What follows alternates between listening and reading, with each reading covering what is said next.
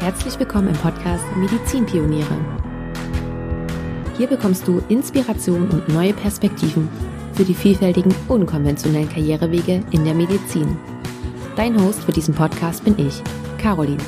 Ich bin selber Ärztin und stelle dir hier im Interviewformat spannende Ärztinnen und Ärzte vor, die von ihrem Weg berichten.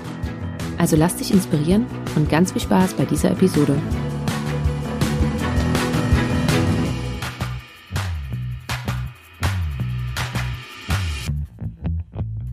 Hey und ein ganz herzliches Willkommen hier im Podcast zu dieser neuen Interview-Episode. Ich begrüße dich ganz herzlich und oh, ich weiß gar nicht, das ist jetzt, glaube ich, der fünfte oder sechste Versuch, dass ich dieses Intro hier aufnehme. Und normalerweise geht es mir eigentlich immer ganz gut von der Hand oder von den Lippen, aber heute irgendwie mag es nicht so richtig. Wir schauen mal, ob das jetzt der letzte Versuch wird. Und bevor ich mich jetzt wieder verplapper, was nämlich bei den ganzen anderen Aufnahme, die ich vorher schon aufgenommen habe, passiert ist, springe ich da jetzt einfach mal drüber und komme am besten gleich zu meinem Interviewgast. Und ich freue mich sehr, dieses Interview mit dir teilen zu können. Und du wirst auch gleich erfahren, warum. Also zu Gast ist Dr. Lilian Retegi. Und Lilian hat sich entschieden, nach ihrer Approbation nicht in der Klinik anzufangen. Sie hatte eine Stelle, aber sie hat sich dagegen entschieden und sie hat sich entschieden, in ein Startup zu gehen. Und aus diesem Startup heraus haben sie dann auch noch gegründet. Also Lilian ist auch noch Mitgründerin und mittlerweile auch Geschäftsführerin, nämlich der TUMS GmbH. TUMS steht für Tomorrow's Medical Solution. Und das finde ich richtig cool gewählt, weil ihre Lösung sozusagen ist IDANA. IDANA ist ein Tool für die digitale Patientenaufnahme und Anamnese, ganz grob gesagt. Du wirst es auch gleich nochmal von Lilian hören, was das Besondere ähm, daran ist und was es sozusagen ausmacht. Und Lilian hat sich, wie gesagt, dafür entschieden, gar nicht in die Klinik zu gehen, sondern gleich sozusagen in der Wirtschaft zu starten und nimmt uns dabei nicht nur mit auf ihrem Weg, sondern, und das finde ich besonders beeindruckend und auch mutig von ihr, das mit uns zu teilen. Sie lässt uns auch daran teilhaben, was sie für, was sie für ein Struggle zu Beginn hatte. Im Sinne von, dass sie sich noch vor allen Dingen als Ärztin identifiziert hat, das aber nicht so ganz in ihre neue Rolle reingepasst hat. Und sie lässt uns eben daran teilhaben, wie sie in diese Rolle reingewachsen ist und was das auch für eine, ähm, was sie auch im Kopf für, für eine andere Haltung annehmen musste, um sozusagen in diese Rolle reinzukommen. Und das finde ich so schön, dass sie uns genau in diesem Prozess mitnimmt. Und das macht das Gespräch noch sympathischer, als es eh schon ist. Ich finde, also es hat mir einfach unheimlich viel Spaß gemacht, mich mit Lilian darüber auszutauschen. Und gerade weil es vielleicht gar nicht so einfach für sie war und sie uns aber hat daran teilhaben lassen, sie uns mitnimmt auf genau auch diesen Weg, da finde ich, das nochmal ganz, ganz viel Wertvolles dabei. Und ich hoffe, dass du einiges daraus mitnehmen kannst. Und lass es mich wie immer super gerne wissen. Schreib mir sehr gerne eine E-Mail oder schreib äh, mir bei Instagram. Ich weiß, ich bin immer noch ein bisschen langsam und ich hänge hinterher. Ich freue mich über jede eurer Nachrichten und äh, ich habe es mir immer noch fest vorgenommen. Also ihr kriegt alle noch eine Antwort von mir. Und deswegen erzähle ich jetzt auch gar nichts weiter zu Lilian, sondern du kannst ja ganz einfach selber einen Eindruck von dem Gespräch machen. Und ich wünsche dir ganz viel Spaß dabei. Ich begrüße dich ganz, ganz herzlich hier im Podcast, liebe Lilian, und ich freue mich, dass du da bist. Herzlich willkommen.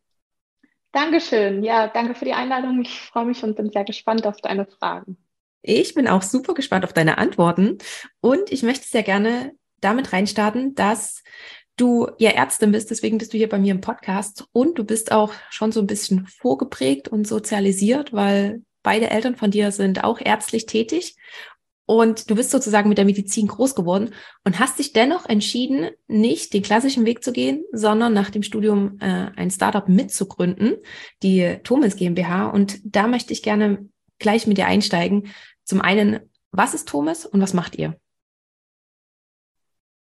Ja, es stimmt. Also ich äh, bin sehr vorgeprägt medizinisch ähm, durch meine Eltern, aber auch, äh, auch Großeltern, also Familie doch stark vorgeprägt.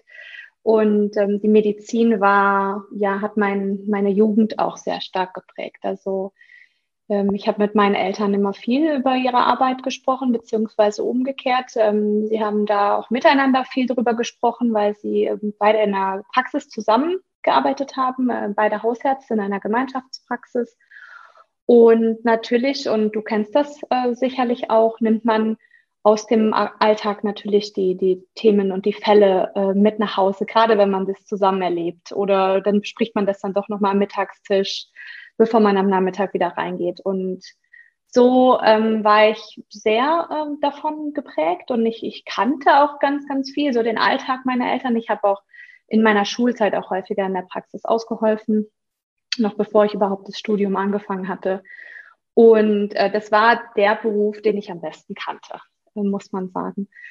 Und ich, äh, es war auch, es war tatsächlich ganz, ganz lange so, dass ich, äh, dass ich dachte, das mache ich auf gar keinen Fall. Ähm, es war wirklich so, ich, nicht weil der Beruf nicht toll klang und, und irgendwie sehr, sehr interessant war, das hat mich schon immer sehr interessiert, sondern weil meine Eltern auch viel ähm, von ihrem Alltagsstress berichtet haben und so die, diese bürokratischen Hürden, äh, die sie, die sie ähm, jeden Tag, die ihnen jeden Tag begegnet sind in der Praxis. Und äh, die, das Problem, das sie gesagt haben, war, sie können die Medizin nicht so machen, wie sie sie gerne machen wollen würden. Also einfach die Regularien, die sie eingestrengt hatten. Und äh, ja, dann, dann war für mich dann auch so, hm, es ist, äh, ist kein Thema für mich. Äh, ich probiere mal andere Dinge. Ich, mich haben auch viele andere Dinge auch interessiert. Aber letztlich, äh, ja, ist es dann doch so gekommen, dass ich gedacht habe, ach, das ist so ein schöner Beruf und die Medizin interessiert mich doch sehr. Also einfach fachlich und inhaltlich total. Und ich will auf jeden Fall das Studium, ähm, das Studium machen. Das, das war so für mich das, das schönste, das schönste Studium, was ich mir vorstellen konnte zu dem Zeitpunkt. Ähm, aber genau, ja, dann nach dem Studium ist es tatsächlich anders gekommen und äh, ich habe dann habe dann äh, die Firma mitgegründet, die Toms GmbH in Freiburg ist unser Sitz. Und ich habe auch in Freiburg studiert, an, an, der, an, der Uni, äh, an der Uni in Freiburg studiert und dann danach gleich gegründet, nachdem ich die Approbation hatte. Und das war, ja, wie kam das? Also das war total eigentlich Zufall, dass ich meinem Mitgründer begegnet bin zu dem Zeitpunkt, ähm, dem, dem Lukas, äh, Lukas Spohn, der auch Arzt ist, auch in Freiburg studiert hat. Und er hatte mir dann seine Idee gepitcht zu Idana, so heißt unser Produkt. Ähm, und ich kannte das, was er geschildert hatte, natürlich, also das Problem, was er mit seiner Idee ähm, angehen will, nämlich dass, die, äh, dass, dass es an Patienteninformationen fehlt ähm, und, und dass man denen ständig hinterherlaufen muss und dass die auch nie richtig gut aktuell sind und die mühsam erheben muss und äh, mühsam zusammensammeln muss und so. Und trotzdem ist dann der, der Besuch ähm, oft ein bisschen unorganisiert oder die Information kommt zu spät, im Nachhinein erst oder so. Also ich, ich kannte das auch und ich, ich, ich, ähm, ich konnte da total mitfühlen. Also es war ein Problem, was ähm, was er, also was er anging, was ich dachte, das hat Potenzial und es wird Kolleginnen und Kollegen sehr helfen. Und äh, Idana äh, geht das Problem an, indem es, also es ist ein digitales Aufnahme, Patientenaufnahmesystem. Ähm, wir fokussieren uns auf die Arztpraxis, also äh, sind im ambulanten Markt unterwegs. Und Idana, kannst du dir ein bisschen vorstellen, äh, wie, ja, als hättest du eine, eine richtig gute Medizinstudentin oder einen Medizinstudenten bei dir in der Praxis, der für dich im Prinzip die Informationen, die nötig sind, aber auch die administrative Aufnahme äh, komplett übernimmt mit dem Patienten zusammen und alles am richtigen Ort dann auch für dich dokumentiert. Und nicht nur das, sondern auch sinnvoll zusammenfasst und das Wichtigste für dich hervorhebt, also auch ein gewisses medizinisches Verständnis ähm, ähm, mitbringt, um das für dich aufzubereiten als Ärztin oder Arzt. Und, und dann, und das ist natürlich dann so diese äh, bürokratische äh, Hürde, äh, das auch dann dokumentiert in der Patientenakte, sodass du sicher sein kannst, ist es alles erledigt vorab. Also ich muss mich da um nichts kümmern. Wenn der Patient reinkommt, kann ich mich sofort mit dem zusammensetzen und mich mit dem unterhalten über seine aktuellen Beschwerden ähm, und, und muss, muss dann nicht noch Informationen beschaffen. Und äh, genau, das, äh, das machen wir mit der Firma. Wir haben äh, die Firma 2016 gegründet, im Oktober. Und dann, äh, damals, als ich dann Lukas kennengelernt habe, hat er schon das Geschäftsmodell ein bisschen aus, ausgearbeitet und einen Prototypen äh, so auf so, so ein Tablet-basiertes lokales System, was man so ein paar Klicks, Klick-Dummies im Prinzip. Und ich konnte das dann schon ausprobieren und es war irgendwie cool. Und äh, äh, dann haben wir das äh, natürlich, haben wir Zeit gebraucht, um, um das wirklich zu entwickeln. Wir haben dann auch unseren dritten Mitgründer, der, der Jerome, ähm, Jerome Meinke, der ist unser CTO, macht also dies, ist also das Herzstück äh, hinter, also hinter unserem Produkt, nämlich die Software. Er hat, äh, er hat wirklich viel Expertise in, in Cloud-Technologie mitgebracht und, und Verschlüsselungstechnologie, die wichtig war für uns. Und äh, zu dritt haben wir das dann ähm, entwickelt und 2000, seit 2018 sind wir dann mit Idana auf den Markt und heute haben wir ähm, fast 700 Kunden deutschlandweit und ähm, ja, über, über eine Million Patienten schon digital über unser System aufgenommen. Und ja, über, ich glaube, wir sind jetzt wie viele sind wir? Also 35 äh, Mitarbeiter, mehr als 35 Mitarbeiter arbeiten jetzt in der Toms mittlerweile. Da seid ihr schon einen beachtlichen Weg gegangen. Äh, wow. Und da waren ganz, ganz viele Sachen jetzt dabei, an die ich sehr gerne einhaken möchte.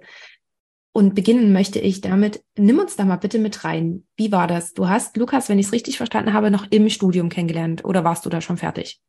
Da war ich schon fertig. Genau, ich war, ähm, ich habe hab mein Examen im, im Sommer 2016 gemacht und war dann auf Bali eine Zeit, so nach, der, nach dem Studium ein bisschen surfen.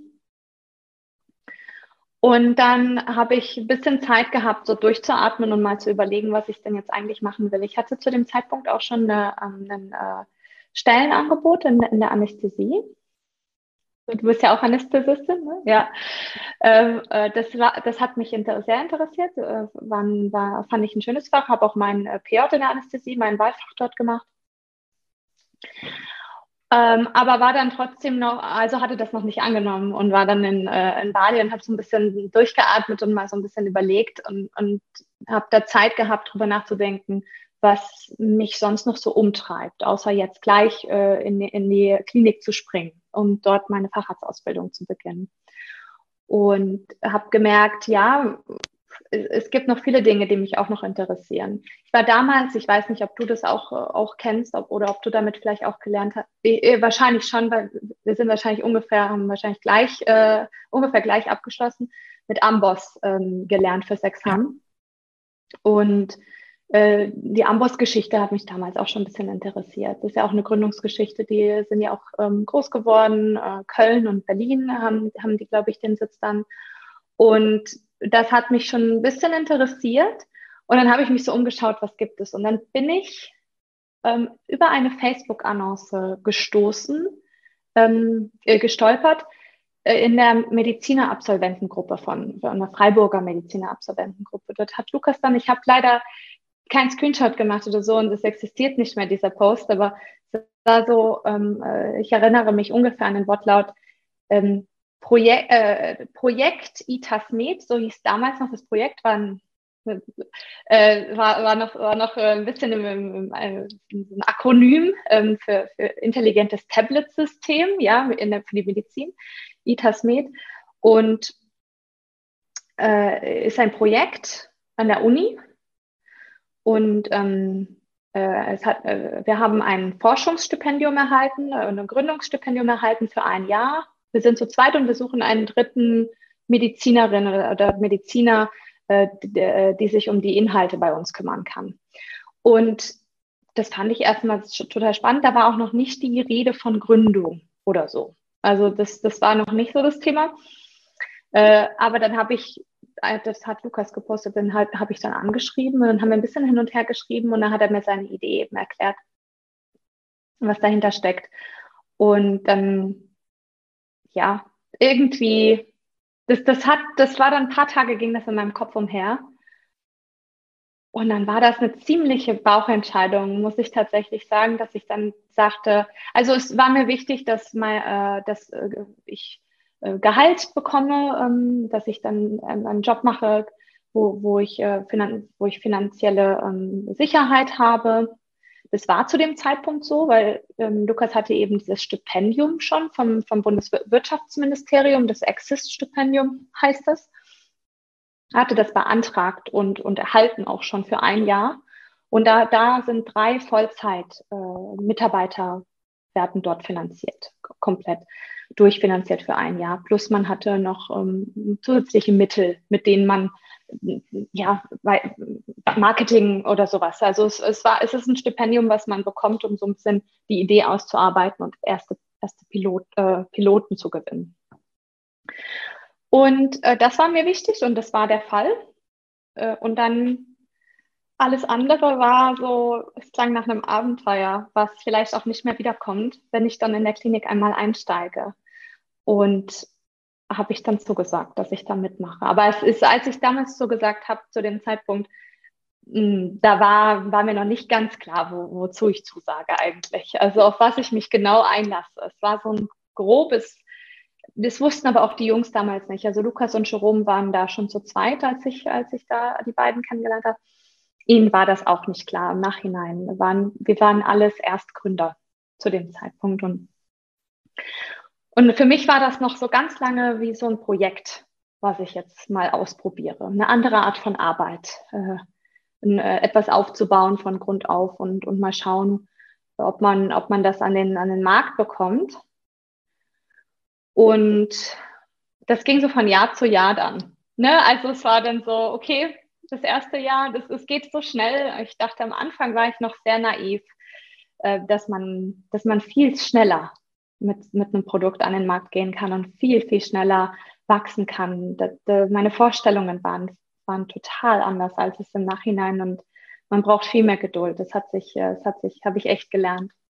Und dann, ähm, dann war da so klar, okay, ich bin jetzt dabei und dann haben mich die Jungs relativ schnell konfrontiert, auch mit dem Gedanken, du, ähm, die, die Firma sollten wir jetzt gründen. Also das ist jetzt das Thema, wir, wir würden jetzt gerne die Firma ausgründen und du bist ja jetzt schon doch von Anfang an mit dabei. Also hättest du nicht Lust, auch die Gründung mitzumachen?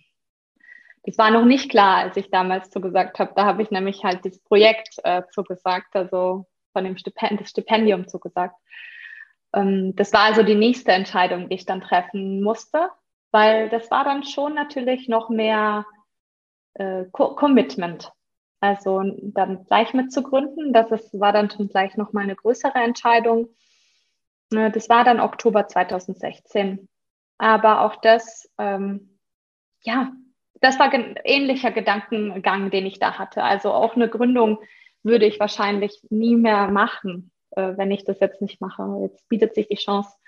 Und es waren, es, es war alles, sage ich mal, ein Risiko, was kalkuliert war. Also ich wusste, ich, ich falle ja nicht tief. Also wenn, wenn es doch nicht klappt, ähm, ich habe zwar ein bisschen was investiert, man muss ein bisschen natürlich Kapital für die Gründung in die Hand nehmen. Das habe ich damals von meinen Eltern bekommen, weil ich natürlich noch überhaupt nicht genug Geld dafür hatte. Und aber also genau sonst war das Risiko für mich minimal. Ich wusste, okay, wenn das doch nicht klappt und in einem Jahr ist das alles, haben wir gegen die Wand gefahren und das macht doch gar keinen Sinn alles, wie wir uns das vorstellen, dann fange ich eben in der Klinik an und das hätte ich ja genauso gerne gemacht. Das war für mich jetzt ja nicht die schlechtere Wahl, ganz im Gegenteil. Ähm, ich, ich mochte die Medizin total gerne und, und hätte auch bestimmt sehr viel Spaß in der Klinik äh, gehabt in den letzten Jahren und, oder mich dort auch viel hätte mich dort auch entwickeln können. Aber äh, ja, so, so war es. Hat sich, äh, hat sich doch ein bisschen, ein bisschen länger gezogen und mittlerweile sind es halt über sechs Jahre, ne? Über sechs Jahre, dass die Firma gibt. Hast du dir damals auch eine Deadline gesetzt, äh, sozusagen das Jahr, das mache ich mit und dann evaluiere ich neu und entscheide dann neu? Ich meine, dass dann die Gründung dazwischen kam, war ja doch nochmal was anderes. Ja, auf jeden Fall. Also es, es war schon, es gab immer für mich eine innere Deadline. Also gerade am Anfang ganz viel. Ähm, immer wieder neue, immer wieder aber neue. So, okay, wenn das jetzt, wenn das jetzt in, bis dahin nicht die ersten Kunden kommen oder wenn bis dahin nicht ähm, die erste Finanzierung da ist oder so. Oder solche inneren Deadlines hatte ich mir dann schon gesetzt. Weil mir ging das viel zu langsam. Also ich war, ich war so total im, ich war, hatte so Geschwindigkeit mitgebracht und ich wollte das so schnell. Mm.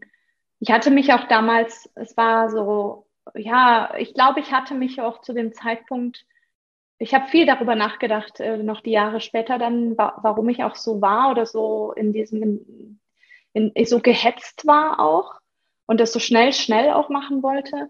Ähm, ich, ich glaube, dass ich damals noch nicht mich identifiziert habe komplett mit dieser Rolle. Also dass ich innerlich noch Ärztin war und, ähm, und eigentlich wieder das machen wollte, also hier schnell erfolgreich äh, werden wollte und zeigen wollte, okay, das, äh, das kann ich auch, um dann wieder zurückzukehren in die Medizin.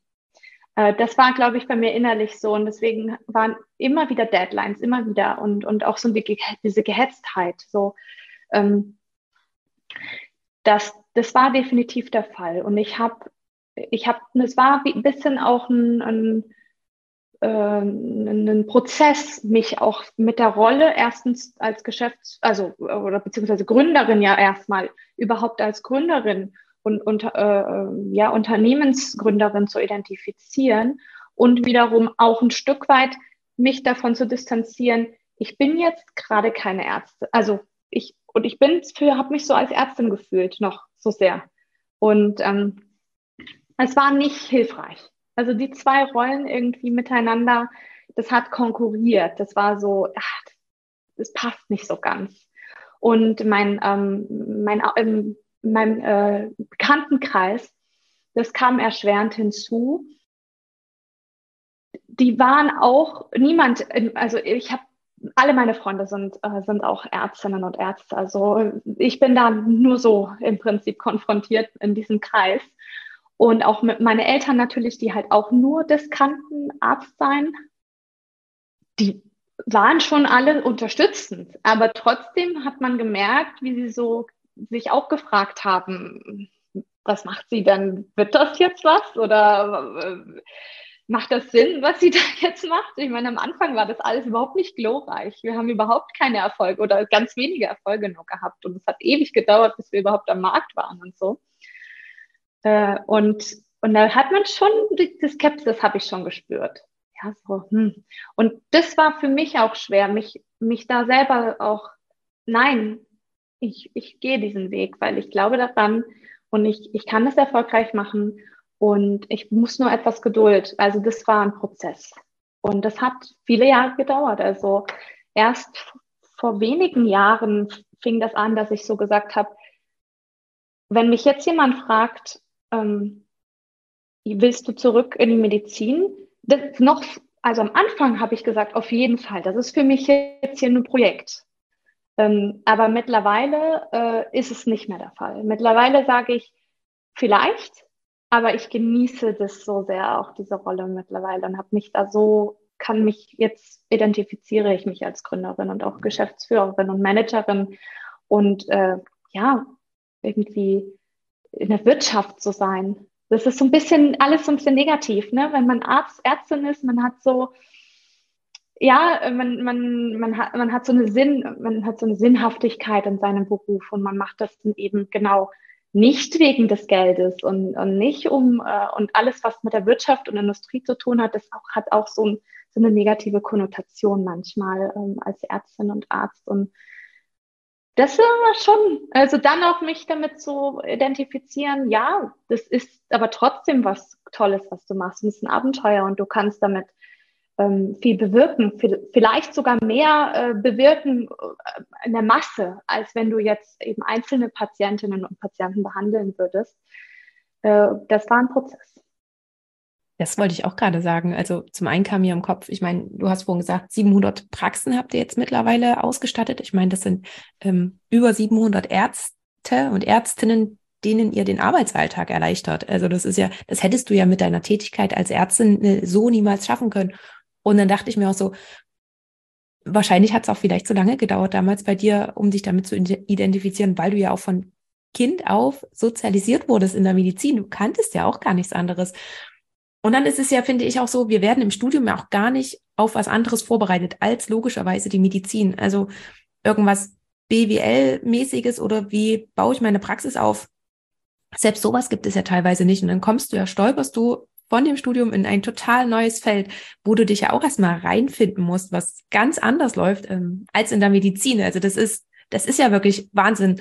Und hast du dir damals aber auch, hattest du irgendwie Bedenken, dass du diesen Schritt jetzt so gehen solltest, weil dir vielleicht auch wirklich einiges fehlt? Basis, wie gehe ich sowas an? Wie starte ich so ein Projekt oder wie, wie begleite ich so ein Projekt? Wie baue ich das auf? Auf was muss ich achten?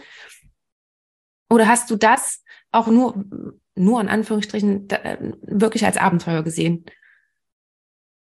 Ja, ja, ich muss schon sagen, das war auch, äh, also das habe ich als Herausforderung gesehen, Abenteuer, was ich angehe und dann lerne auf der Reise. Ja, äh, ich hatte auch nicht das Bedürfnis, aber so, ähm, so, so bin ich auch nicht, dass ich vorher alles, alles vorbereiten muss, damit das dann klappt, sondern ich gehe dann lieber erstmal rein und gucke mir dann die Situation an und, und versuche dann schnell zu lernen. Ich, ich, aber erfahrungsgemäß, ich lerne dann auch sehr schnell. Also dann lerne ich das schnell und dann, dann habe ich natürlich äh, gerade am Anfang sehr, sehr viel gelesen, ähm, habe hab mir viel, viele dieser Kenntnisse natürlich angeeignet dann am Abend oder, oder am Wochenende und habe dann geguckt, dass ich da möglichst das Wissen, was mir fehlt, Unternehmensgründung, Management, Personalführung, ähm, äh, Geschäftsplan, Finanzplan, äh, Finanzierung von der Firma, all diese Themen, die natürlich total neu, wie bringt man ein Produkt auf den Markt, äh, ähm, Marktrecherche, all das, aber vieles davon ähm, war hilfreich, weil das, was ich vom Hintergrund mitgebracht habe, weil ich, ich kannte, ich kannte den Markt ich wusste, wie, tick, wie tickt so der ambulante Markt. So, ich, ich kenne äh, niedergelassene Ärztinnen und Ärzte.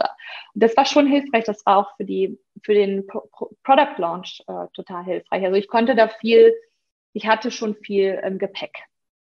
Ähm, ich hatte davor keine Angst. Ich habe das dann, ähm, habe das dann parallel gelernt, habe aber auch viele, viele Berater gehabt und Coaches. Habe ich mir immer wieder genommen. Also äh, Business Coaches, ähm, Management-Coaches. Äh, äh, ich habe jahrelang einen, ähm, einen Coach gehabt äh, aus den USA, den, den Patrick, der selber ein paar Startups aufgebaut hat, so im Gesundheitsbereich in den USA. Auch genau in dem Bereich, nämlich Marketing, Vertrieb und dann Geschäftsentwicklung, Business Development und so. Das war dann der Bereich, der auch eben dann heute vor allem mein Fokusbereich ist bei uns im Unternehmen er hat mich da extrem viel, viel unterstützt. Oder ich hatte auch noch einen anderen Berater, der, der Klaus, ähm, äh, der, der, der viele, viele Jahre äh, Leitung in, im Marketing und Vertrieb bei Pfizer gemacht hat, ge, gemacht hat und dort eben auch Produkte an Ärzte ähm, ähm, vertrieben hat, aber auch viel, viel Führungserfahrung hatte. Und von dem habe ich auch extrem viel gelernt. Also ich hatte tolle Coaches und genau, so habe ich dann gelernt auf der Reise und immer wieder dazu gelernt. Aber also immer, immer noch lerne ich dazu, also ständig. Äh, jedes, jede Woche kommt eine neue Herausforderung, die ich wieder angehen muss. Und dann liest, liest, liest man sich natürlich ein, guckt, dass man, dass man die Expertise reinholt und, und gute Leute um sich herum sammelt, die einem helfen, wenn man Hilfe braucht. Das ist ganz wichtig. Ich, ich würde sehr gerne noch mal kurz in die Anfangszeit von euch reingehen. Ähm, nimm uns da mal bitte mit. Wie können wir uns das vorstellen? Wie lief das damals ab bei euch? Wie habt ihr euch reingeteilt? Wer macht was? Äh, wie viele Stunden hast du damals gearbeitet? Ähm, also ich, ich denke jedenfalls, dass es jetzt ein bisschen weniger ist und dass diese Anfangszeit gerade etwas, etwas äh, zeitintensiver war. Aber nimm uns da mal bitte mit rein. Wie, wie lief das alles ab? Äh, das erste Jahr direkt in der Gründung war eigentlich recht komfortabel, weil wir ja eben finanziert waren durch das Stipendium. Und äh, gerade am Anfang dachten wir, ah ja, wir haben ja alle Zeit der Welt. Wir sind finanziert, ähm, wir haben, wir bekommen unsere Gehälter und wir wir haben auch noch ein bisschen zusätzliches Geld, was wir so für Vermarktung und etc. ausgeben können. Also da standen uns noch alle Türen offen. Das, da war, das war relativ komfortable Situation. Danach kamen eigentlich schwierigere Situationen, in denen diese Finanzierung nämlich wegfiel und wir nach Folgefinanzierungen äh, suchen mussten und tatsächlich dann selber unsere Gehälter, also wenn wir weiter Gehälter haben wollten, mussten wir dann uns, uns selber auszahlen plötzlich und solche Entscheidungen. Ähm, und und äh, ja, auch, auch äh, selber entscheiden, was, was macht da auch Sinn, was ist angemessen und womit fühlt man sich auch wohl, aber was zwackt man dann vielleicht auch ab von, ich könnte auch einen weiteren Mitarbeiter oder Mitarbeiterin einstellen von dem Geld. Ähm, also am Anfang ja noch relativ komfortabel. Da, ja, das, das war eigentlich eine ganz coole, entspannte Situation dieses erste Jahr. 2017 war das. Ähm, da haben wir viel so die Geschäfts-, den Geschäftsplan ausgearbeitet, überlegt, okay, äh, wohin wollen wir das Produkt eigentlich genau entwickeln. Viele inhaltliche Entwicklung habe ich da vor allem gemacht. Also unsere Software ist ja nicht nur die, die Software an sich oder die Technologie an sich, sondern auch die medizinischen Inhalte, die mitkommen mit, äh, in, in dem Produkt. Also ganz, ganz, ganz viele Anamnesebögen, Aufnahmebögen, aber auch administrative Formulare, Aufklärungsbögen, die ähm, unser System mit ausliefert in die Praxis und die wir äh, entwickelt haben. Also äh, leitlinienbasiert, damals habe ich das gemacht, da war ich noch nah an der Klinik und, und habe dann gleich mein Wissen auch angewandt. Da war ich noch näher an der Medizin als heute. Ähm, auch von meiner Tätigkeit her. Heute ähm, haben wir ein eigenes medizinisches Team, das weiter sicherstellt, dass, dass die Inhalte immer, immer up-to-date sind, ähm, ähm, immer weitere hinzukommen und so. Das war, ähm, ja, das war eigentlich ganz, ganz cool. Wir hatten dann eine erste Mitarbeiterin, unsere allererste Mitarbeiterin haben wir dann Mitte 2017 eingestellt von dem, von dem Geld, von dem Stipendium. Und die ist heute auch noch da. Also äh, immer noch, immer noch unsere, äh, also ganz, ganz treue und, und gute Mitarbeiterin, mittlerweile sehr erfahren. Und ja, wir kamen morgen, also wir haben nie jetzt irgendwie wir, wir waren jetzt nie so, keiner von uns dreien ist ein Frühaufsteher. Wir waren immer, haben uns neun um neun, haben wir uns getroffen im Büro, ganz entspannt, also ganz anders als in der Klinik. Jetzt zum Beispiel, als in der Anästhesie jetzt gewesen wäre, hätte ich dort angefangen. Ähm, also neun Uhr waren wir im Büro und dann ähm, haben wir uns morgens immer einmal abgestimmt. Wir hatten schon äh, damals versucht, so Meetingstrukturen einzuführen, die Sinn, die Sinn machten oder die wir gelesen haben, das machen auch andere Teams, haben wir so ein Daily Stand-up gehabt jeden Morgen. Da standen wir immer morgens und dann haben wir kurz jeder gesagt, heute mache ich das, heute mache ich das, heute mache ich das. Das war dann auch, das war dann eigentlich, ja, auch oft was komplett anderes, weil wir mussten ja verschiedene Dinge abdecken. Und ähm, am Abend, also spätestens eigentlich, spätestens 18 Uhr war, war, war ich eigentlich meistens zu Hause. Ich habe dann abends noch eben meine, diese, das Wissen mir angeeignet, was mir gefehlt hat oder so. Das habe ich dann schon gemacht.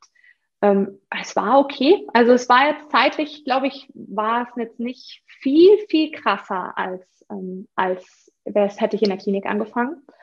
Es wurde dann aber intensiver. Also dann, wo es darum ging, okay, jetzt haben wir mal ein Produkt und jetzt ist das, müssen wir das schauen, dass wir erste Piloten gewinnen äh, und, und das vermarkten. Das war auch ein Bereich, also mein Mitgründer Lukas, der auch Arzt, und Jerome, der ähm, Softwareentwickler ist, und ich, wir unter, auch Ärztin vom Hintergrund, wir unter uns dreien sollten wir aufteilen, wer bringt jetzt das Produkt an den Markt? So Marketing und Vertrieb, keiner hatte davon irgendeine Ahnung. Und ehrlich gesagt, darauf hatte auch wirklich keiner Lust. Also es war, es war so, oh nee, auch Vertrieb ist ja so, ne, ne ist so komisch, komisch, komisch konnotiert. konnotiert. Ja. Mhm. Es, es, mag man irgendwie auch nicht, äh, irgendwas verkaufen. Ähm, auch das ist für eine, für eine Ärztin so komisch. Weil, weil ja weil normalerweise man, Patienten zu einem kommen, ne? Man muss genau, sich nicht genau. drum kümmern. Ja, ja, genau. Genau. Aber das ist auch, das war auch eine Frage so, okay, identifiziere ich mich damit? Weil der Bereich ist heute der Bereich der also Vermarktung und ähm, Betrieb und auch Kundenerfolg und Umsatz sicherstellen ähm, und Geschäftsentwicklung sind die Bereiche, die ich heute, äh, Fokus, meine Fokusbereiche, meine Schwerpunktbereiche. Und die beiden haben dann gesagt, nee, kann ich nicht oder will ich nicht. Und ich habe dann auch wieder gesagt, komm, ich mache das jetzt. Also komm, dann mache ich das halt. Äh, ist, dann lerne ich das jetzt eben. Und äh, ist mir egal, ich probiere halt die ersten Kunden zu gewinnen. Und dann habe ich das gemacht und habe ich damals die ersten Kunden selber gewonnen, bin dann in Freiburg rumgefahren, bin in die Praxis gegangen und habe dort Idana vorgestellt. Und äh, oder habe dann Kollegen von meinen Eltern angerufen oder so, die ich kannte und habe denen dann vorgestellt und äh, habe dann die ersten zehn Praxen selbst gewonnen, die Prozesse dann aufgebaut und äh, ja, mir dann überlegt, okay, was macht dann Sinn, welche Schritte machen Sinn, wie kann man es standardisieren, wie, wie kann man das auch so bauen, dass das auch jemand anders übernehmen kann, dass das nicht an mich geknüpft ist. Und dann habe ich die Prozesse ähm, ja, etabliert und, die erst, und den ersten Vertriebler eingestellt, der das dann, der das dann übernommen hat äh, von mir. Und ja, so ging das immer weiter. Also so, so kannst du dir den Alltag ein bisschen vorstellen, dass man da, und dann, genau, dann, dann wurde es schon intensiv. Also dann wurde es auch zeitlich ein paar Jahre sehr, sehr intensiv, weil wir dann stärker gewachsen sind, ähm, viele Mitarbeiter eingestellt haben. Also wir haben dann innerhalb von kürzester Zeit haben wir dann, ja, die Teams, das Team verdoppelt zum Beispiel. Innerhalb von wenigen Monaten. Also es gab ein Jahr, da haben wir innerhalb von wenigen Monaten das Team von 10 auf 20 Leute verdoppelt. Das war dann schon relevant war dann schon auch relevanter Management-Unterschied äh, plötzlich. mein Bereich, der Bereich, der eben Umsatz generiert, war von Anfang an immer der größte und auch heute noch. Also ich hatte immer die meisten Mitarbeiter, die ich koordiniert habe. Ähm, und, und es kam hinzu, dass wir eben ja uns von unseren Umsätzen noch nicht tragen konnten. Also wir haben eben mussten wir finan äh, uns finanzielle Unterstützung suchen, Investoren suchen. Das heißt, man hat da zusätzlich wie so einen Druck verspürt. Also die, die, unsere Investoren sind super, ähm, die, die, die machen uns keinen Druck, vertrauen uns auch extrem und, und das ist eine schöne Zusammenarbeit, aber man spürt es ja trotzdem, weil man das Geld von jemandem für, für, die, für, das, für die eigene Unternehmung erhält und man auch schon die Verantwortung spürt, wie setze ich das jetzt ein und wie setze ich auch die Zeit ein. Und, und ähm, da, das war schon, also das, das war einige Jahre sehr, sehr intensiv ja, was heißt, also eben, äh, also bestimmt, ich sag mal, 50, 60 Stunden in der Woche war dann schon, wenn du so nach zeitlicher äh, Intensität fragst. Auch nicht für einen Arzt oder für eine Ärztin unüblich. Wenn man am Wochenende noch einen Dienst hat, dann kriegt man das auch ganz easy mal zusammen. Ähm, nie 100 Stunden oder so, wie man es vielleicht von anderen so Silicon Valley Startup-mäßig. Also dass wir, wir haben nie jetzt irgendwie im, im Büro gepennt und Pizza geholt und dann äh, 18 Stunden gearbeitet oder sowas. Das, das haben wir nie gemacht. Wir, haben, wir waren ja auch, ja, wir hatten ja auch unsere Partner oder unsere, unsere, äh, unser Privatleben und das haben wir schon, hat jeder von uns drei Gründern auch gepflegt und, und versucht, das parallel zu führen. Ähm, genau, aber äh, und dann und jetzt die letzten Jahre oder letzten vielleicht ein, zwei Jahre für mich persönlich äh, wurde zumindest ein bisschen weniger intensiv, was das Operative angeht, weil ich sehr, sehr ähm, tolles Mittelmanagement ähm, eingestellt habe. Also viele Teamleads, die jetzt die Bereiche eigenständig äh, führen und unter, also die, das Personal dann auch in den Bereich führen. Und dadurch hat sich bei mir, hat sich wieder Zeit, ähm, Ressourcen sind dann freigekommen, weil ich nicht mit jedem, jedem einzelnen Mitarbeiter mehr in, in der Koordinierung, im Management bin, sondern nur noch die Teamleads äh, managen muss. Das ist eine schöne Freiheit. Ich habe hier auch was geschaffen, mich ein Stück weit äh, aus dem operativen Geschäft ersetzbar gemacht. Ich, ich muss da überhaupt nicht mehr in, in, in die Details eingebunden sein. Es macht auch gar keinen Sinn mehr, weil ich mich gar nicht mehr so gut auskenne wie die Leute selber. Ist auch ein schönes Gefühl. Wow, da habt ihr wirklich in dieser Zeit ganz, ganz viel aufgebaut und äh, auch gerade was diese ganze Organisation bei euch angeht, ist ja, ist ja wirklich mega. Eben, dass du jetzt auch sagen kannst, äh, ich bin gar nicht mehr überall so tief drin und so tief involviert. Ähm, das ist ja auch gut für dich, weil du dann wiederum Zeit und vor allen Dingen auch den Kopf frei hast, um für, für andere Sachen. Ähm, noch die eine Frage, ihr tragt euch aber mittlerweile schon selber, oder? Können, also man, es ist immer eine Frage, wie stark man wachsen will mhm. ähm, ob man sich denn selber trägt. Also wenn wir jetzt weniger stark gewachsen wären, ähm, dann könnten wir das vermutlich. Aber dadurch, dass wir eben auf, auf knapp 40 Mitarbeiter jetzt ange, also aufgestockt haben, können wir das trotzdem wieder nicht. Also da, äh, dadurch, die Ausgaben, die wir haben, sind immer noch mehr als das, was wir einnehmen. Also ähm, das ist aber eine Entscheidung, eine unternehmerische, die man natürlich trifft. Hätte, hätten wir nicht so schnell aufgestockt und das, und, äh, das Personal ist das, was am meisten, was uns am meisten Ausgaben kostet. Ähm, da, das war eine Entscheidung zu sagen, nee, äh, wir, wir investieren in das Wachstum statt in, in die Stabil Stabilisierung des Unternehmens. Lieber dann noch mal weiter wachsen und gucken, dass wir möglichst ähm, breit in den Markt noch breiter, also wir haben schon noch hohe, hohe Wachstumsziele, ähm, noch, noch äh, viel, mehr, viel mehr Kunden zu erreichen.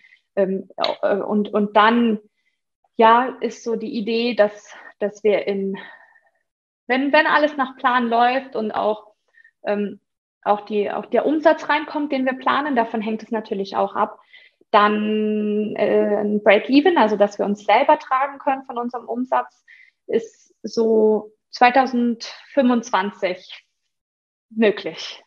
Das wäre schon cool. Ja, gut, dann drücke ich euch die Daumen, dass das alles so aufgeht, wie ihr euch das vorstellt. Äh, ja, und, danke.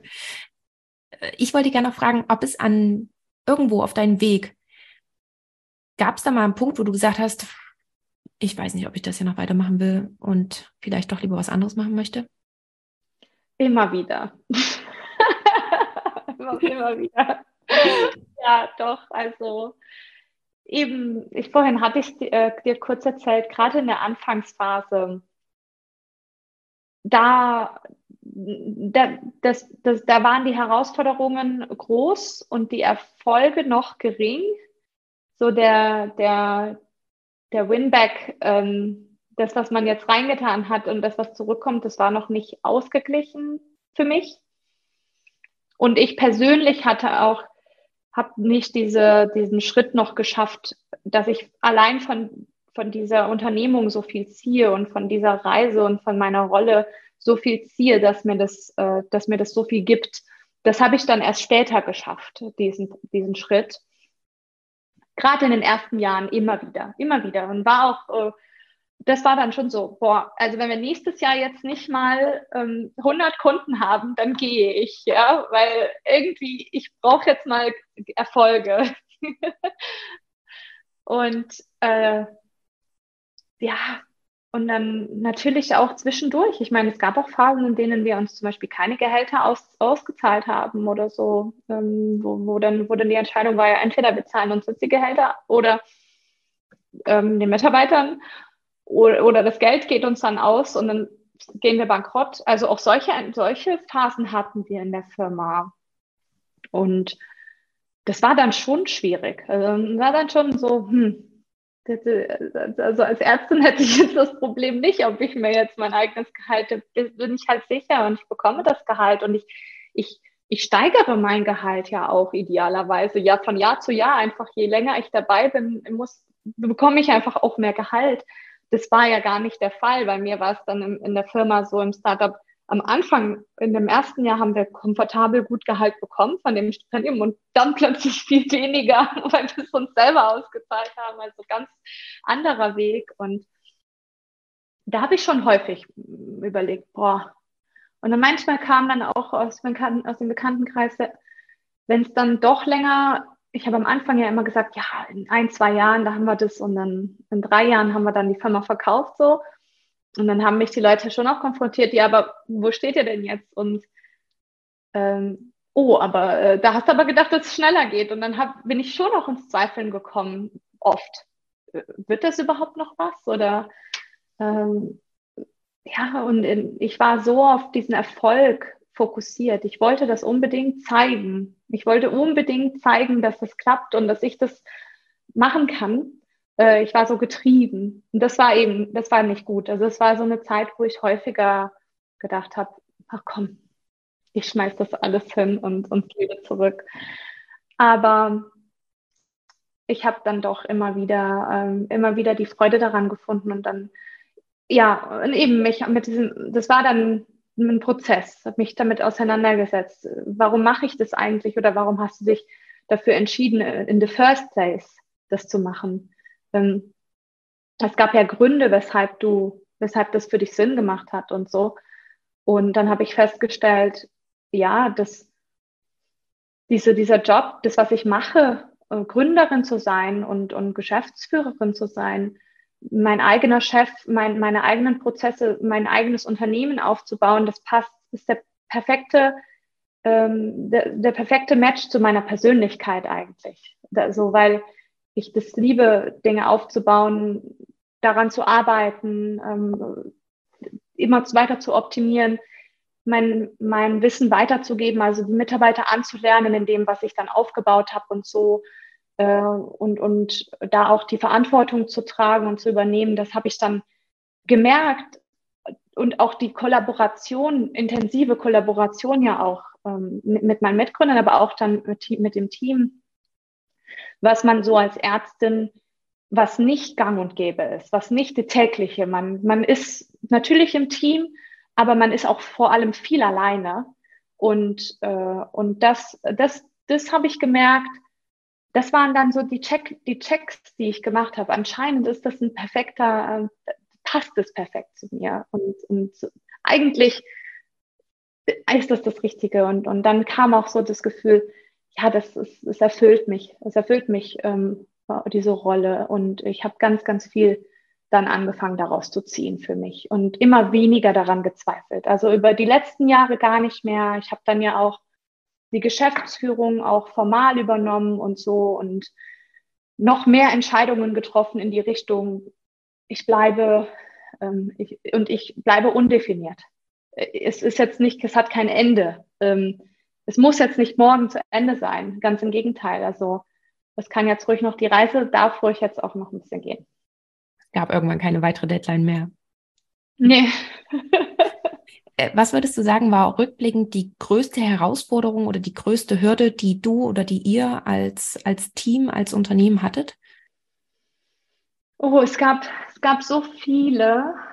Ähm, es gab so viele, aber ja, so eine, eine eine Sache, die wir, glaube ich, alle lernen mussten, war ähm, Geduld zu haben, auf jeden Fall. Also erstens mit dem Markt, ähm, Digital, Digitalisierung in, in dem, in dem äh, ärztlichen Umfeld. D die Bewegung ist auch, äh, braucht Zeit. Also hat, äh, da haben wir jetzt in den letzten Jahren zwar viel Bewegung erlebt, aber es, es ging doch langsamer, als wir vielleicht gedacht haben, noch vor sechs, sieben Jahren. Also, und dann auch zu akzeptieren, dass wir da gar nicht, nicht so eine Handhabe haben. Wir haben darüber keine Macht. Wir können zwar was anbieten für den Markt, aber der Markt muss sich schon auch bewegen, äh, selber. Wir können das nicht ins Rollen bringen. Ähm, wir können ein bisschen was anstoßen, aber wir können die, die Geschwindigkeit nicht, äh, nicht bestimmen. Und, und wir, ja, da, da sind wir auch einfach abhängig, äh, diese, das zu lernen, die Geduld und auch die, mit dieser Abhängigkeit auch vom, vom Markt, ähm, das zu akzeptieren. Das war schon ein großes Learning. Es war eine große Herausforderung. Klar, auch technisch hatten wir Herausforderungen. Eine der, also eins der größten Erkenntnisse war schon, dass das Produkt damals war noch die Idee oder die Überlegung, ähm, Idana ist heute in, in die Praxissoftware äh, integriert, integrierbar und die Schnittstelle ist gegeben. Das heißt, alle Informationen, die Idana sammelt, werden automatisch in die Praxissoftware übertragen. Ähm, was aber viel sehr, sehr aufwendig war. Also das zu, ähm, zu entwickeln, hat viele, Jahr, hat viele Jahre gedauert, aber vor allem deshalb, weil die, die Praxissysteme so unterschiedlich gebaut sind von der Schnittstelle und man mit jedem einzelnen Anbieter da sprechen musste, um dann das, äh, die Schnittstelle stimmig zu machen. Und da haben wir noch am Anfang, ähm, haben wir noch probiert, das zu vermeiden. Also, dass wir diesen Schritt, diesen te technologischen Schritt nicht machen müssen, ähm, weil, weil, weil wir schon geahnt haben, dass das wirklich sehr, sehr viel Aufwand und uns viele Jahre kosten wird, äh, da wirklich das eine, gute, eine gute Schnittstelle zu haben. Haben wir probiert, aber kam zurück vom Markt so rum. Nee, also ich will nicht noch ein zweites System und dann aber die Informationen nicht übertragen haben automatisch und dann es gab Möglichkeiten, wie man das per Drag and Drop dann rüberziehen konnte, aber das war einfach nicht gut genug. Und das war auch eine große Herausforderung. Erstens, also das war das, die, Erkenntnis und dann die Herausforderung, das technologisch äh, zu machen, äh, hat uns schon zurückgeworfen. Auch. Das war so eine techn technische Herausforderung. Aber heute ist das natürlich eins unserer Alleinstellungsmerkmale als, äh, als Produkt und Unternehmen. Denn ähm, diese Arbeit das kann man nicht beschleunigen. Also man muss diese Gespräche mit den Anbietern führen, um die Schnittstelle dann auch entsprechend ähm, zu bauen. Und das gibt uns einen äh, Riesenvorsprung auch vor, vor Wettbewerbern, die auch, auch kamen in den letzten Jahren mehr und mehr. Mhm. Also auch da noch, ja, noch eine weitere Herausforderung. Mhm. Ähm, und was würdest du auch sagen, wie wichtig sind auch die Menschen, mit denen man gründet? Du hast ja schon gesagt, ihr seid ein Team von drei. Gründern? Wie, wie wichtig war das, dass ihr vielleicht auch persönlich und menschlich zusammenpasst? Extrem wichtig. Also ich weiß gar nicht, ob irgendwas anderes noch so wichtig ist wie das. Hätte ich nicht gedacht, aber man als drei, als Gründer ähm, arbeitet man so, so eng zusammen. Ich, ich konnte mir das nicht vorstellen und äh, ich kenn, kann nichts, kenne nichts Vergleichbares so von, von, von, von Teamarbeit wie mit den Gründern. Man ist so eng. Und das war auch, also wir sind super verschieden von dem, unsere Persönlichkeiten und von unserer Einstellung und wie wir zum Leben stehen auch und wie wir bestimmte Entscheidungen treffen, sind wir total unterschiedlich gestrickt. Und da habe ich auch viel am Anfang gedacht, so, oh, es wäre doch leichter, wir würden irgendwie gleich ticken und man könnte Entscheidungen irgendwie schneller fällen. Ne? Da, also, ähm, und, und hätte ich, und jetzt hätte ich meinen besten Kumpel jetzt hier an meiner Seite, dann würden wir das jetzt hier äh, ne, wuppen. Aber auch das, also da habe ich auch, da habe ich auch total das Lieben gelernt, wie unterschiedlich wir sind und dass es super, super produktiv ist, wenn man das schafft, äh, in die richtige, in die richtige Bahn zu lenken. Also es kann ja auch ganz, ganz viele Startups kaputt gehen kaputt daran, dass man das nicht schafft, zusammenzukommen. Und, und wenn man so viele Entscheidungen treffen muss, äh, ähm, ja, auch sich einig sein muss, auch wenn man vielleicht un komplett unterschiedlich über die Dinge denkt, aber man muss einen Weg finden, weil das Unternehmen muss ja nach vorne gehen. Und ähm, da brechen ja viele Startups brechen auseinander, weil sich die Gründer dann nicht einig werden. Es gibt ja auch sehr schwierige Themen, ja. Wie verteilt man die, die Anteile untereinander? So, das hat dann Relevanz äh, später bei einem, äh, so wirklich finanziell äh, schon deutliche Relevanz und solche Themen. Also keine unwichtigen Dinge oder was für eine Kultur prägt man hier eigentlich? Will man ähm, von, von 9 bis, bis 17 Uhr oder will man das freistellen, wie die Leute arbeiten? Will man die, äh, ähm, will man das kontrollieren? Will man zu Hause die Leute arbeiten lassen? Oder das sind natürlich so relevante kulturelle Fragen. Ähm, wo, wenn man, wenn man sich da, wenn man gleich tickt, dann ist es einfacher, die zu treffen. Aber es ist weniger, ähm, äh, es, ist, es ist weniger produktiv dann. Es ist nicht so fruchtbar. Dadurch, dass wir so unterschiedlich waren und sind, ähm, sind wir meiner Meinung nach im Nachhinein eigentlich immer zur besten Lösung gekommen und, und haben dann auch uns kritisch mit den Themen auseinandergesetzt und haben dann sehr, sehr gute, für uns stimmige Lösungen gefunden. Deshalb, heute schätze ich total un unsere Unterschiede. Und ich würde sagen, es ist uns auch gelungen, jetzt über die Jahre die auch richtig einzusetzen. Also unsere Stärken und Schwächen auch zu kennen. Wir haben da auch viel drüber gesprochen. Wir haben auch Gründercoaching gehabt, äh, immer wieder und, und die zu akzeptieren, einmal die eigenen, aber auch die des anderen. Man wird übrigens, also ich wurde noch nie so viel mit meinen Schwächen auch konfrontiert. Ähm, so auch das andere auch sagen, ja, aber das, das, das hast, da hast du eine Schwäche.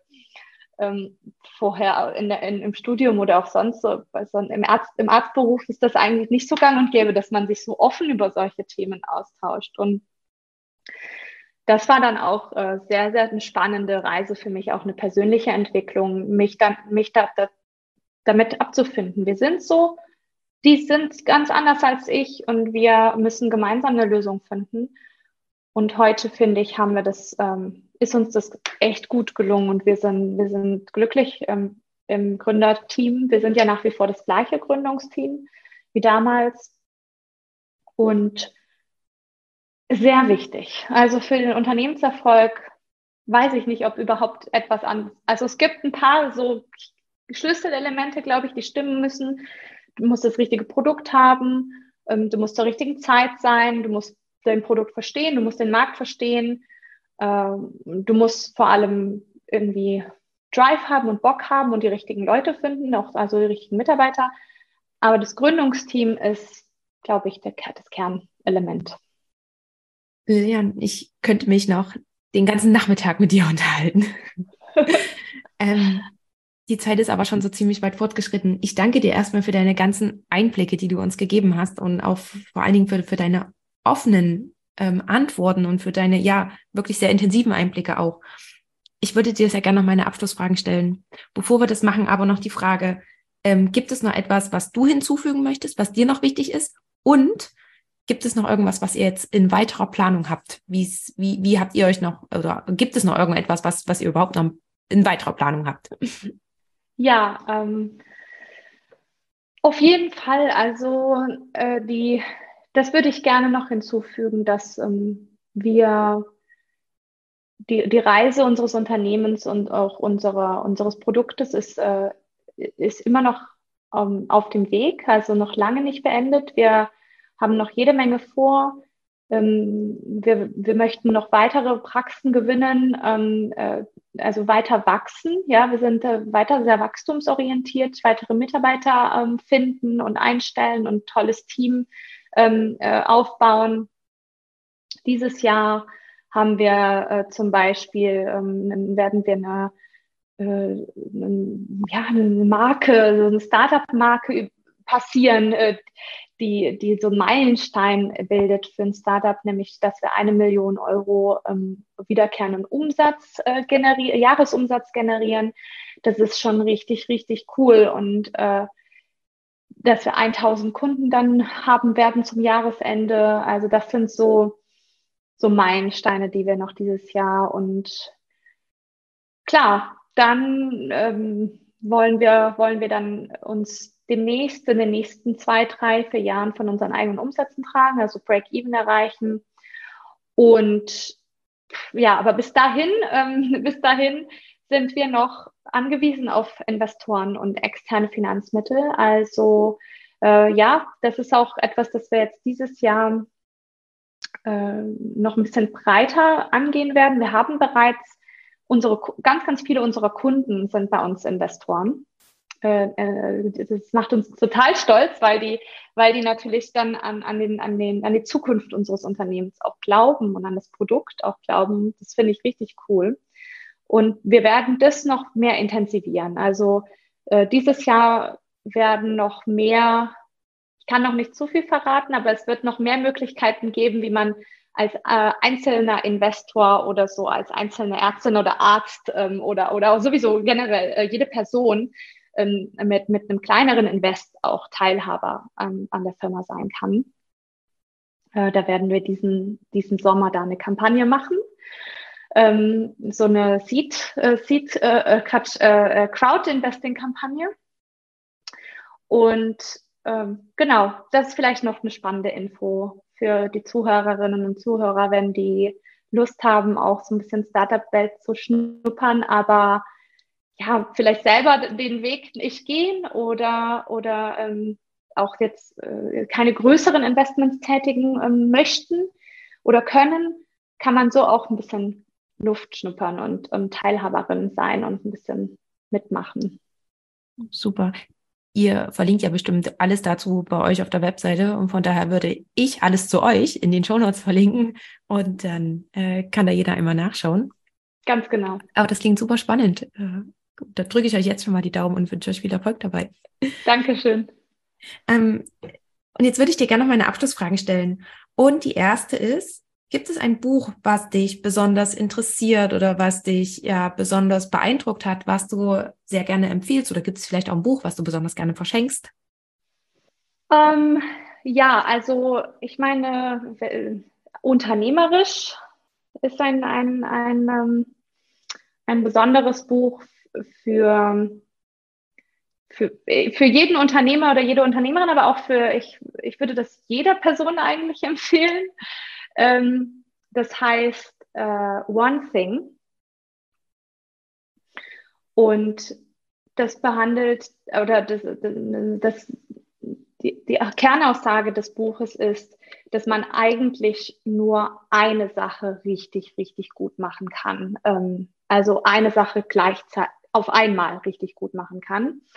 Und ähm, beschäftigt sich eben auch noch mit, mit dem Thema, welche Sache sollte das denn sein? weil diese Sache, die man dann angeht, sollte möglichst der größte Dominostein sein, der andere Dominosteine anstößt. Ähm, weil also auch die Entscheidung, was ich dann mache, ist dann relevant. Und damit beschäftigt sich das Buch.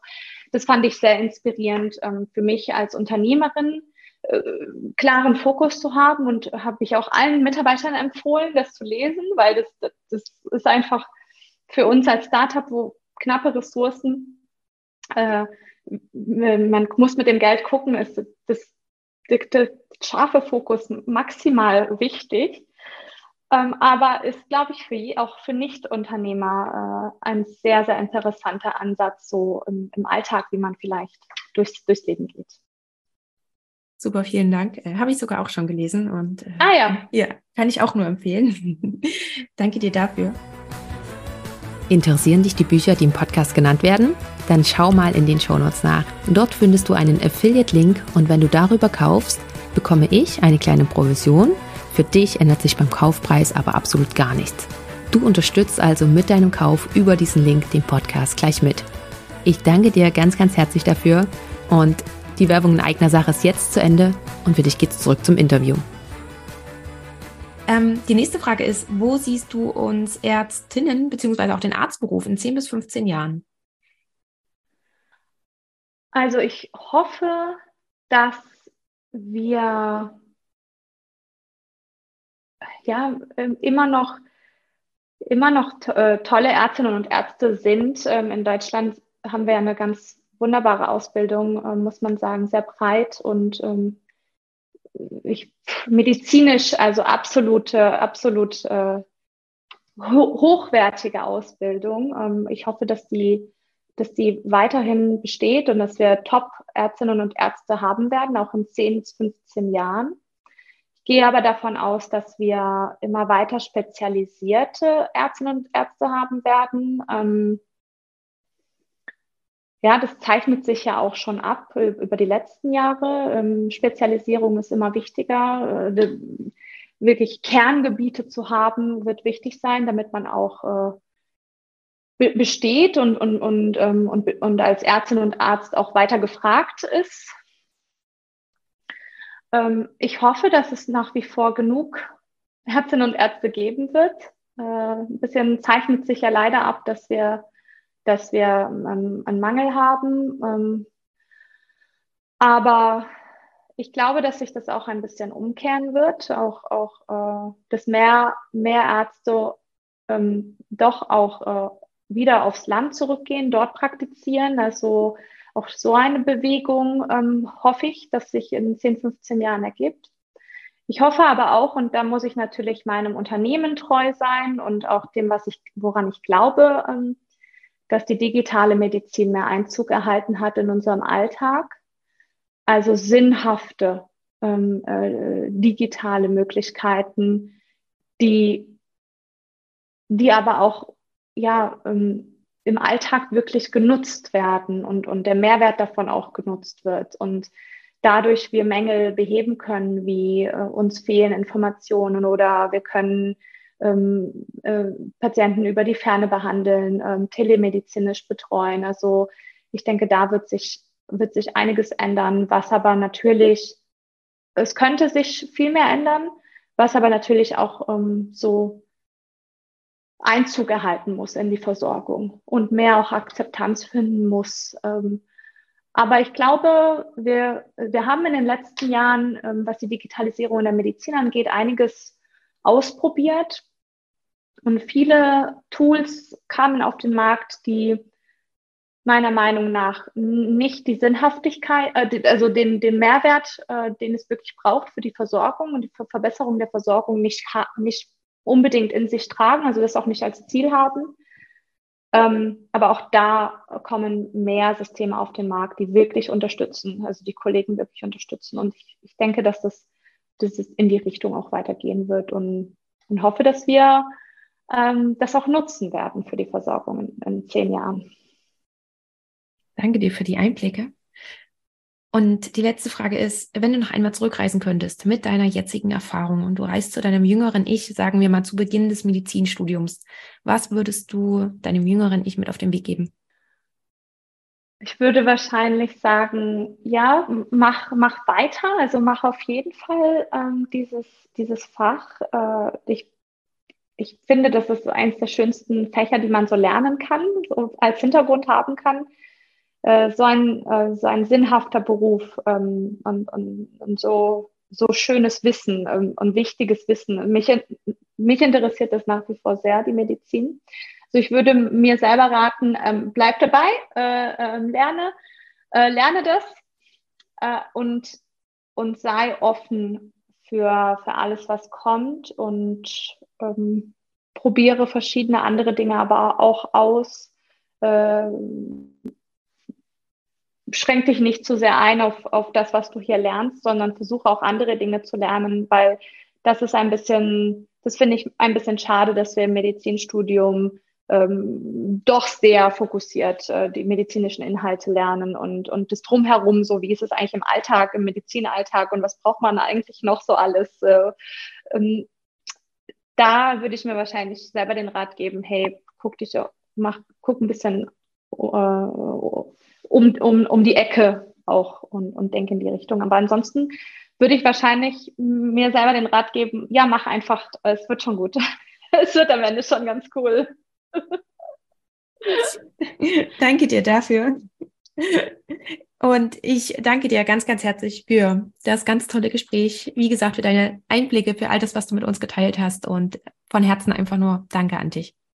Vielen, vielen Dank auch. Es hat mir sehr viel Spaß gemacht und äh, du hast wirklich äh, tolle Fragen gestellt. Also ich kann nicht nur zurückgeben, dann ist es auch einfach, äh, dann offen zu sprechen. Wenn die Fragen stimmen, dann, dann kommen die Antworten einfach nur so. Also vielen Dank und danke für die Einladung. Das war das Interview für diese Episode. Ich hoffe sehr, dass du einiges für dich daraus mitgenommen hast. Möchtest du mehr zu meinem heutigen Gast erfahren? Dann findest du alle Links in den Show Notes. Dort findest du auch alle weiteren Informationen rund um Medizinpioniere und du kannst natürlich super gerne einfach mal bei Instagram vorbeischauen. Dort gibt es noch weitere Informationen rund um das Thema unkonventionelle Karrierewege in der Medizin. Dort informiere ich dich auch, wenn Interviews anstehen, sodass du dann die Möglichkeit hast, mir Fragen zu schicken, welche ich dann im Interview mitstellen werde. Wenn dir die Episode gefallen hat, freue ich mich, wenn du sie mit all denen teilst, für die sie ebenfalls interessant sein könnte.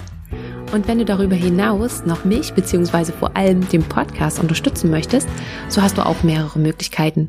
Du kannst zum Beispiel eine Bewertung abgeben bei Apple Podcast oder auch bei Spotify. Oder wenn du möchtest, kannst du den Podcast auch finanziell unterstützen. Und dazu schau am besten in die Show Notes nach. Dort findest du alle Informationen. Oder schau ganz einfach mal auf die Webseite. Die findest du unter www.medizinpioniere.de. Lieben Dank, dass du bei dieser Folge mit dabei warst, dass du bis zum Schluss zugehört hast und wir hören uns dann zur nächsten Folge wieder. Bis dahin, ciao!